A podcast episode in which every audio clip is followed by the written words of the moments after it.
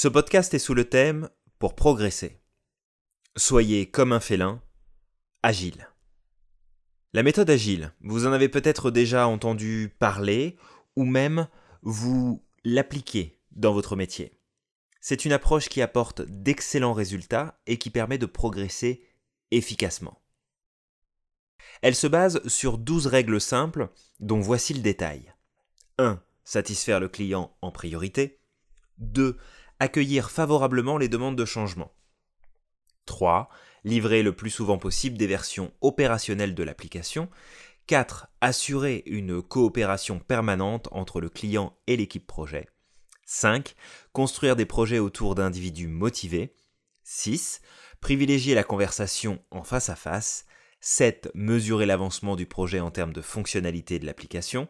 8. Faire avancer le projet à un rythme soutenable et constant.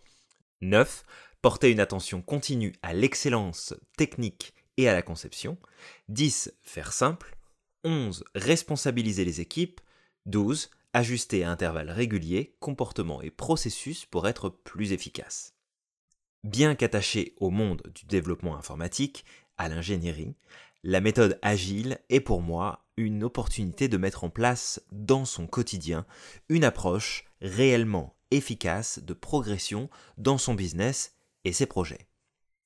Comment adapter l'agile au monde et au quotidien de l'entrepreneur?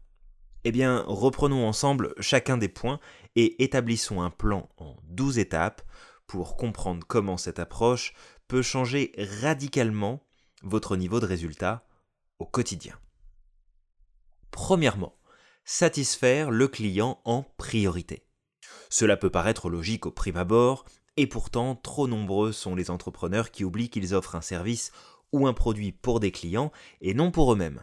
Je sais ce qui est important, je vais créer le produit, le service parfait. Euh, oui, mais sur quels critères ça va être parfait? Les tiens? C'est une problématique récurrente chez les entrepreneurs passionnés. Ils pensent savoir ce que leur cible veut et ils construisent leur offre sur des présupposés. Le premier principe d'Agile est avant tout de comprendre et de connecter avec le client pour ne pas que l'expertise soit prioritaire sur les besoins et les envies du client. Comment satisfaire votre client? Eh bien, arrêtez de faire votre expert et de décider à sa place. Écoutez-le et répondez à ce qu'il recherche vraiment. Vous aurez tout le temps de l'éduquer à votre vision experte une fois qu'il sera vraiment devenu votre client. 2. Accueillir favorablement les demandes de changement. Être entrepreneur et lancer son business, c'est un peu comme avoir un enfant. On veut qu'il puisse grandir, s'épanouir, de prendre des forces, de prendre sa place. Et nous partons tous avec une vision précise de ce que nous voulons voir se produire. Et sans blague aucune, c'est souvent ce qui nous empêche de pouvoir réellement avancer. Avoir une vision, tout comme avoir des rêves, est essentiel. Mais cela doit être un cap à suivre et non un objectif à réaliser sans jamais démordre du comment et du quand. Je dis souvent que c'est une escroquerie intellectuelle que de se persuader que nous avons l'intelligence de pouvoir déterminer tout de A à Z sur quand et comment les choses doivent se produire. Qu'est-ce qui est le plus important pour vous? Arriver à destination ou maîtriser tout le trajet? Les demandes de changement dont on parle ici ne seront pas tant des ajustements liés au client, mais plus les aléas et les opportunités que vous allez rencontrer en chemin.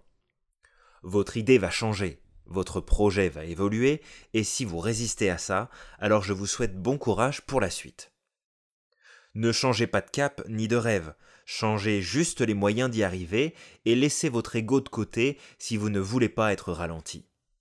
Troisième, livrez le plus souvent possible des versions opérationnelles de l'application.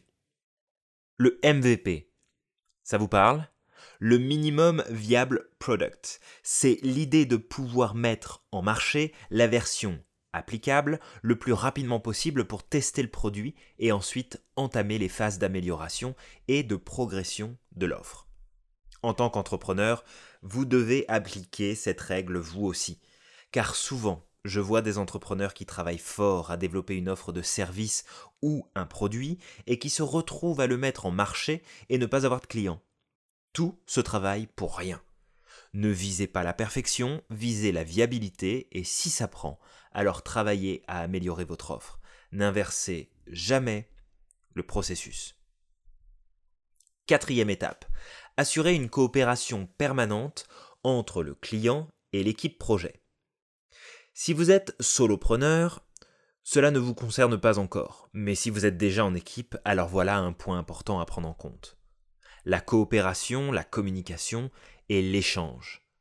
Combien de fois le service client est séparé du service marketing, du service technique ou encore du service développement? Chaque partie de votre entreprise n'ont leur intérêt que si elles sont interconnectées aux autres. Si le service client sait ce qui est important pour vos clients, mais que la technique pense créer le produit parfait alors que le marketing parle de toute autre chose, quel résultat va-t-il pouvoir se produire d'après vous? Cinquième point, construire des projets autour d'individus motivés. La question des collaborateurs est ici au cœur de ce cinquième point la collaboration sous-entend le fait de co-labeur, c'est-à-dire de travailler ensemble, se partager les tâches, de construire en communauté. Il est donc essentiel de choisir des partenaires d'affaires qui sont autant, sinon plus enclins à fournir les efforts et le travail nécessaires que vous l'êtes vous-même. Ne choisissez pas un ou une partenaire d'affaires parce que vous vous entendez bien avec, mais parce que vos forces cumulées peuvent apporter de réels résultats. 6. Privilégier la conversation en face à face. Les mails, les notes, les textos, les mémos, c'est bien. Mais une conversation en direct est toujours à privilégier. La communication est un processus ultra complexe qui est souvent biaisé par de nombreux facteurs externes et internes aux individus. La communication écrite est simple et pratique, mais laisse toujours libre champ à l'interprétation. Privilégiez l'échange direct autant que possible. Que ce soit avec vos clients, vos fournisseurs, vos partenaires, vos collaborateurs. Communiquez. Septième point, mesurer l'avancement du projet en termes de fonctionnalité de l'application. Alors, les KPI, est-ce que ça vous parle? Les indicateurs clés de performance. Alors, ce sont des éléments qui sont importants, et ce, quel que soit votre secteur d'activité. Sans mesure, pas de contrôle.